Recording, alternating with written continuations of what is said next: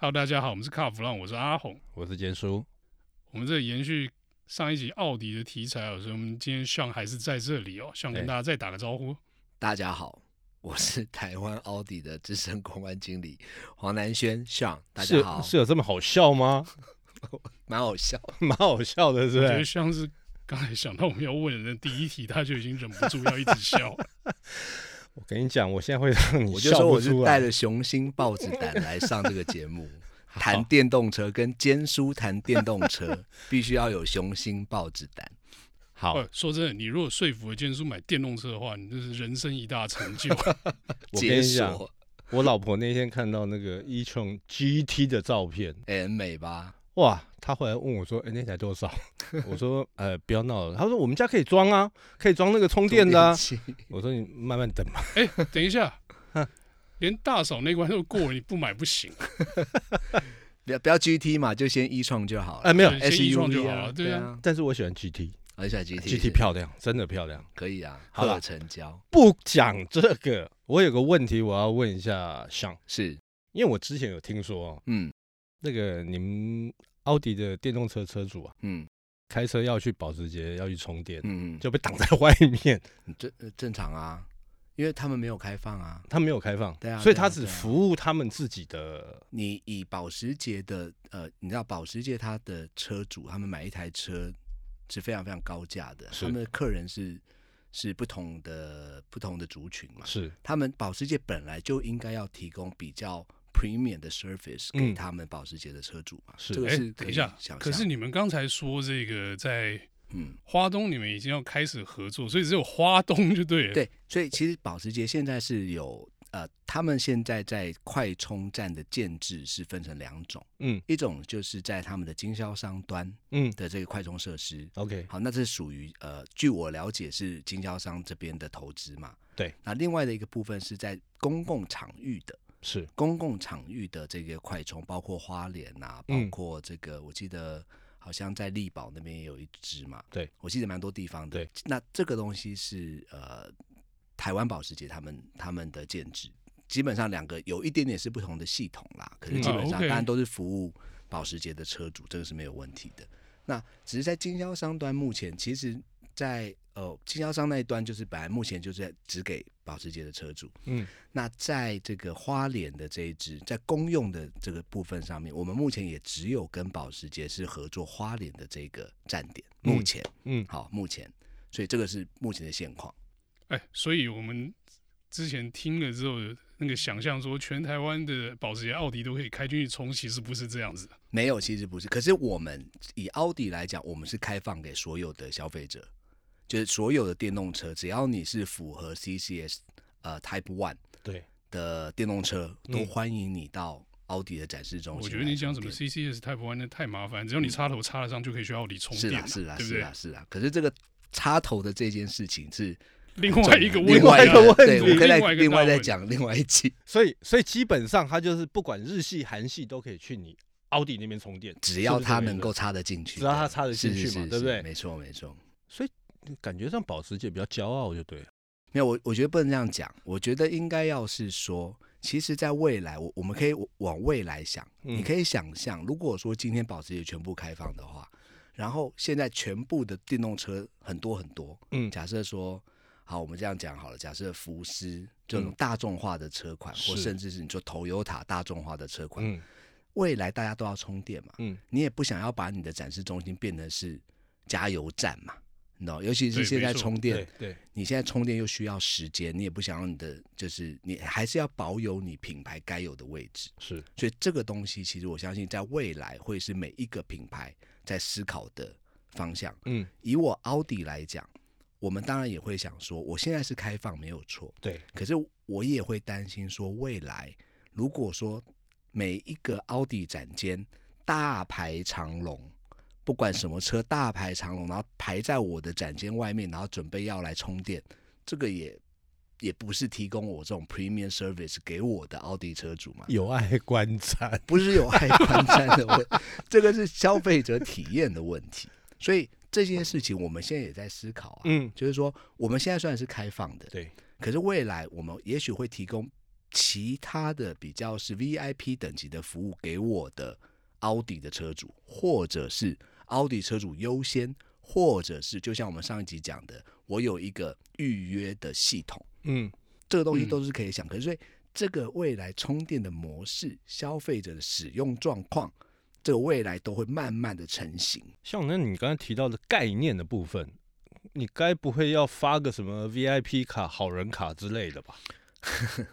我觉得这个东西就是未来在商业模式上面会有一些创新的做法。嗯嗯，就是从服务端的角度来看，是你说，当然我刚才讲说，我也不希望说这个每天我的展间变成是一个充电站，然后全部人就是卡在那个地方停车啊，就像加油这样子。可是你我们导师可以去思考一件事情，是未来这些充电站也许需要有专业的呃营运商来做营运。OK，那。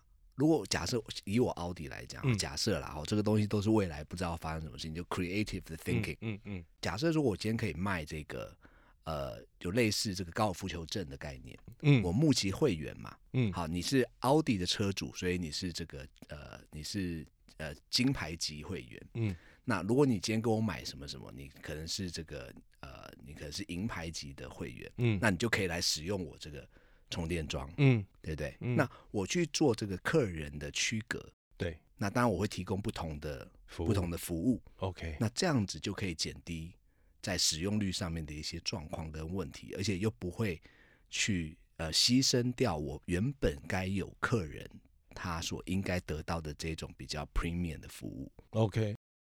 那如果求证的概念是不是？嗯，那搞不好你们可以参考一下。除了求证，因为因为他那个会员嘛，嗯，他每个月总有四五张或八张的票嘛，嗯嗯，他搞不好你看还可以卖这个票给其他想要加呃充电的这些。其实这个东西到后来我自己觉得啦，嗯，就是充电的状况，现在充电的状况是，呃，充电桩还没有那么多。对，当你充电桩都已经越来越充足的状况下，嗯，接下来会是什么？接下来就要走进服务，嗯。台湾的这个服务业这模式很清楚嘛？对，大家会走进服务的，大家来比服务。所以跟现在现在呃，不管是燃燃油车哈、嗯，以燃油车来看的话，嗯，其实现在大家的产品都大同小异，对，哦，差不多嘛，嗯，大家现在都在比服务，嗯，类似这样概念嘛。哎，我举一个例子好了，就上个礼拜上个礼拜才发生了，是中油最近不是跟那个 TEL。对对对对对对对。对，就是跟在那个在士林的那个示范站嘛，嗯，嗯，所以你看中油它现在也在转型，是。它从这个加油站要转型成为充电站，是。好，然后他们在那边盖了一个咖啡厅。嗯，对不对？嗯，所以它整个未来在这个整个的概念上面都会改变，因为我要提供，当你客人在充电的时候，我要有一个场域，让你可以休息、吹冷气、喝咖啡或怎么样的，反正就是那个五到十分钟。嗯，就像我们现在跟我们的客人讲的是一样，当 e-tron 的车主回到呃来到我们奥迪的展间充电，你他当然进来喝杯咖啡休息一下，不是刚刚好吗？对，甚至是我也欢迎。这个 B N W 或者是 Mercedes 的客人来我奥迪的展间充电啊，塞本行路给你。对啊，你进来喝杯咖啡，我顺便塞本行路给你，这不是很好吗？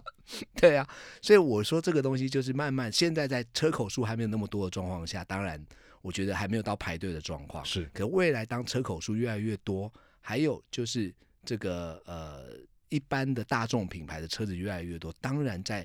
服务 service 上面的充电服务的方式上面，一定会有在一些新的改变。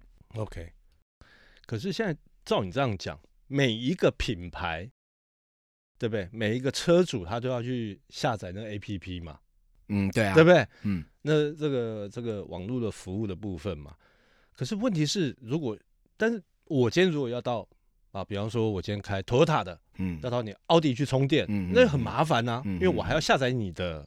app，嗯嗯，那我一堆的 app，我一天一一天到晚这边输入这个，然后又要打密码，又要乱七八糟的，嗯嗯，很浪费时间。嗯，那要怎么样去做整合？你们有没有想过这个问题？当然有啊，所以这就是我们在讲的。现在的充电业业者有很多家，对，好，不管我们的 partner，光是我们的 partner 就有 eValue、嗯、Noodle，嗯，跟这个 EVOSS。OK，好，那基本上我们的客人就说，哎，那我我我要我要怎么？我是不是只要用一个 app 就可以充三点？没有嘛？你就要、嗯、你就要三家的，对，三家营运商的 app 你都要下载，然后你要输入你的。你要输入你的会员账号，对，然后跟你的这个信用卡做绑定，是，好，然后我再使用，是。所以这就是为什么当初我们最早的时候先跟 Noodle 在合作的时候，Noodle 就已经提出了一个想法是，你根本不用下载 App。第一，嗯、你要用我的 Noodle 的充电桩，你直接手机拿起来扫 QR code，直接用 online 的方式去做付费。OK，所以你不用下载 App，他已经想到这一点了。嗯，他已经、嗯、Noodle 已经想到这一点了。对，好，那所以后来接下来我们发现说，我们车主确实也跟我讲说，哎，Noodle OK，因为 Noodle 就是在超呃，就是在营运我们现在经销商端的快充嘛。对，好，可是那我今天要去 EVOSS 的时候，我还是得下载 EVOSS 的这个呃 App 嘛。对，一样就是我要输入我的名字，然后跟我的信用卡做串接，然后这个就很麻烦嘛，麻烦嘛，所以。我跟你讲，下一步会是什么？嗯，下一步就会是所谓的这个漫游充电漫游的服务项目。意思是说，我以后拿着 EVOSS 的 APP，嗯，我就可以直接去用 Noodle 的充电桩。那我用 Noodle 的 APP，我就可以去用 EVOSS 的充电桩。概念是什么？就像是 ATM 提款机。你可以跨行转账或跨行提款的概念，顺便再扣你十五块手续费。哎，确实是，确实是没有错。你因为有这个漫游的机制，所以他们这个就营运商之间当然会有他们的收费机制。是，比如说我用我的我用我的 app 去充你的充电桩，那你要付我也许零点一块、零点二块，或是或是就有点像这样的机制。嗯嗯。嗯嗯这个绝对会是接下来下一步会发生的，这也就是为什么我我这边必须要讲说，你看我奥迪一直在讲说我们要共好，对，所以我跟我们的 partner 讲说，Noodle 还有我们的 EVOSS，基本上他们两家都是充电营运商，嗯，可是他们其实就是竞争对手，对。对，但是你要促成他们的合作，我促成就是我们大家有这个共识，觉得要发展台湾的电动车的环境。必须要大家一起来努力，所以这两家厂商，我必须我我必须非常非常的感谢他们，愿意跟我们奥迪一起把这件事情来做一个实验的项目，嗯、也愿意开放就是所谓的呃 OCPI 的一个通信协定，嗯、通讯协定。嗯、OK，那这件事情开始就会往前迈进，我相信接下来一定有很多的车厂或很多的营运商，因为他们可能现在还没有走到那边呢、啊，对，还没有走到前这个这个阶段，当他们。把这些建制都完成了，就会想到说哦，那接下来有付费的问题，接下来会有这个这个这个预约的问题。嗯，所以其实我们奥迪跟我们的伙伴就一直走在前面，就是把这些实验性的项目告诉大家说，其实大家开始要想这件事情。所以你们要做一个标准化的这个动作。我不敢讲说标准化，可是至少说我们就已经在做这一些比较像是呃先驱者的工作。嗯，我们把这些问题。开始来做，看在台湾会怎么发展。嗯，其实这在国外都已经很成熟了，很成熟了。那台湾会发生什么事情？因为毕竟台湾的消费者的使用习惯、使用状况都不会跟其他的市场一样嘛。嗯，对。所以我们还是要发掘这个台湾的这个消费者使用的状况。所以这也就是为什么我们跟保时捷合作，有这个东岸的使用的呃，在花莲呃共用充电桩的这件事情。还有跟 EVOSS，还有跟 Noodle 一起合作这个充电漫游的这个实验项目，嗯，我们希望把这些经验都能够分享出来，而且提供更好的消费者充电体验。OK，那有没有机会，譬如说使用悠游卡？我觉得啊，这个好，非常好，因为悠游卡是对不对？嗯，什么 Line Pay 啊，绝对会未来会变成是这样。其实，如果你去看国外的发展机制的话，其实未来。在这些充电营运商的上面，会再多一个，会再多一层的，呃，这个叫做这个，呃，比较像是充电商吧，中充电服务商，对，充电服务商就有一点，你去，就像你刚才讲的这个悠游卡的概念，嗯，所以未来我可能跟悠游卡买。我跟悠游卡买这个点数，或者是甚至中华电信，我们这样讲好了，电信公司，嗯，我跟你买点数，我一个月或者是有点像是手机费，对，我跟你买五百，呃，一个月月费五百块，跟一个个月月费一千块，你会得到不同的服务。你付一千块的，你可以用我所有的这个一百五十千瓦以上的快充。你今天只有付我五百块，嗯，你可能只有用，你可能只能用到一百千瓦的快充，所以会变成是这个样子。未来的未来的这个电动车的产业，对，或者是充电的产业，会是往这个方向去走。因为我为什么会这样问你？嗯，因为日本，嗯，日本他们现在有两个，嗯，那他们用 ETC 嘛，对，跟那个西瓜卡嘛，西瓜卡，西瓜卡嘛，水卡嘛，嗯，他们这个也可以去做这个所谓的充电的扣款。对。他们现在在发展这个，因为他们觉得说，哎，这些东西本来车上就有的装置，嗯，他要怎么把它串起来？对，没错。所以建筑，你知道，我们现在的这个阶段里面，大家都还在台湾的阶段，还在说，哦，我要去盖电动的充电桩，是，我要盖多少的直流的桩，我要盖多少的慢充，多少的快充，我要在哪里盖？嗯，大家现在还在看这件事情。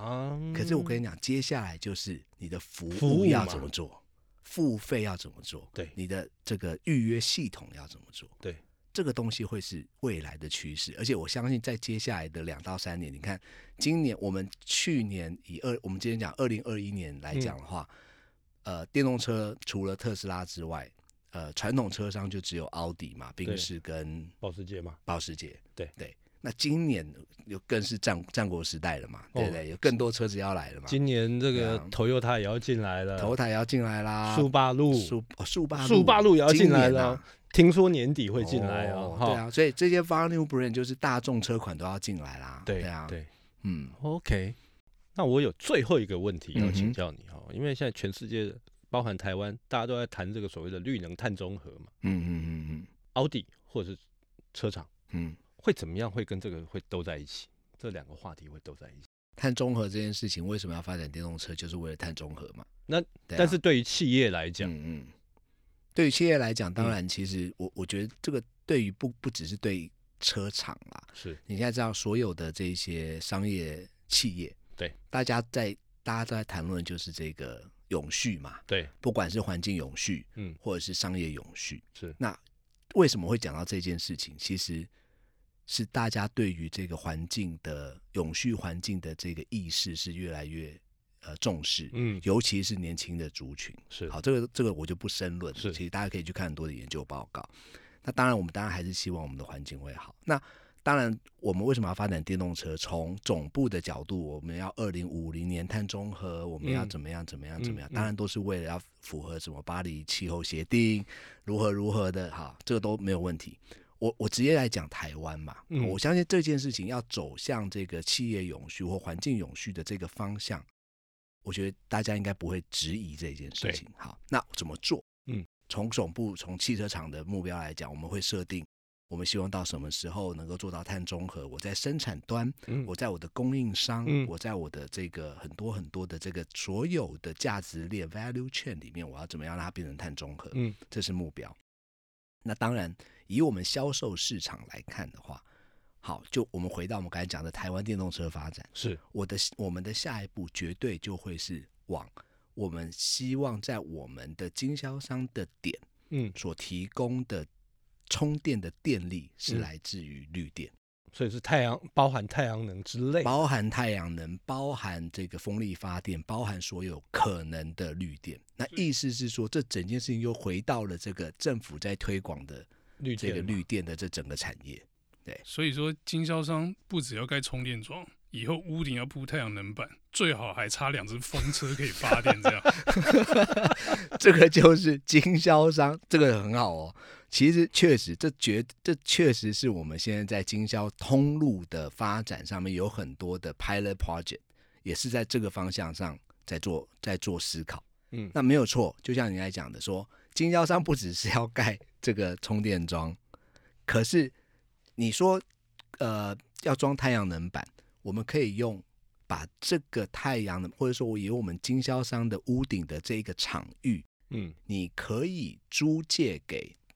绿电商，绿电商啊，嗯，那这个东西又会转换成为变成是我们经销商他的收入，重电就对了，对啊，它会变成是他的收入，嗯、所以会变成整个营运模式又回到我们之前最早的时候在讲电动车的发展，对于传统车商来讲，整个商业的循环或者是 business case 会改变。嗯，以前可能经销商他是用这个售后服务作为他主要收入来源，可是他也许现在在整个商业转型上面会变得不一样哦。经销商的整个获利结构会变得不一样。OK，可是电这个我们的下一步确实是我们已经在思考，我们要怎么样让我们的经销商体系所使用的电力不只是这个充电器。充电桩的这个电力，甚至是整个 facility，整个呃整个经销商所使用的电力都变成绿电。那这件事情是我们一直在，我们其实如火如荼的正在进行当中。OK，那所以从我的幻想的角度来看，接下来奥迪新的经销商，不要讲什么传统老四 S 店了，进、嗯、门第一件事，哎、欸，我们这栋绿建筑。对啊，是啊。然后这个整栋 building 的这个电力哦。嗯，就是我们自己种出来的，自给自足，太阳能出来的。对啊，哎，废水全部回收，嗯，拿去这个不管是种温室或者是拿来洗车也好，嗯，我觉得很可能就是以前我们在汽车制造厂看到的那一套，可能会套到经销商身上。我觉得非常有可能，而且以台湾目前的以台湾目前的状况来讲，一样嘛，政府非常非常鼓励绿电的发展。那这个是另外一个 topic，当然，不管是离岸风电的这个场域，或者是这一些的，好，绿电让台湾整个绿电环境提升，那这件事情当然就是对台湾的永续的环境会是最好的一个 solution。那我们我们从我们企业端，从我们汽车的车厂，我们大概也我们也希望去往这个方向走，只是说现在台湾的绿电当然还。可能没有那么充足，是甚至全部都被我们的护国神山全部买走了嘛？对啊，所以我们当然还是要增加这个绿电的产能。是，那我相信这个其实这个绿电的这个产业，如果在台湾能够被被被更呃更有效率的商业化的话，我觉得我相信大家都是乐观其成的啦。OK，嗯，好，我们这一集很感谢 Sean 跟我们分享这些电动车相关的议题哦，尤其后面的绿电的部分，其实真的还蛮精彩的哦。那我们这一次呢，呃，有关奥迪还有电动车以及绿电的这个内容呢，就到这边告一段落。谢谢大家的收听，谢谢，谢谢大家，请大家未来准时收听卡弗浪，然后希望这一集能够收听率很高，然后我下次会再来讲。欢迎。其实我们自己结尾都没讲这么啰嗦。谢谢大家的收听，拜拜，拜拜。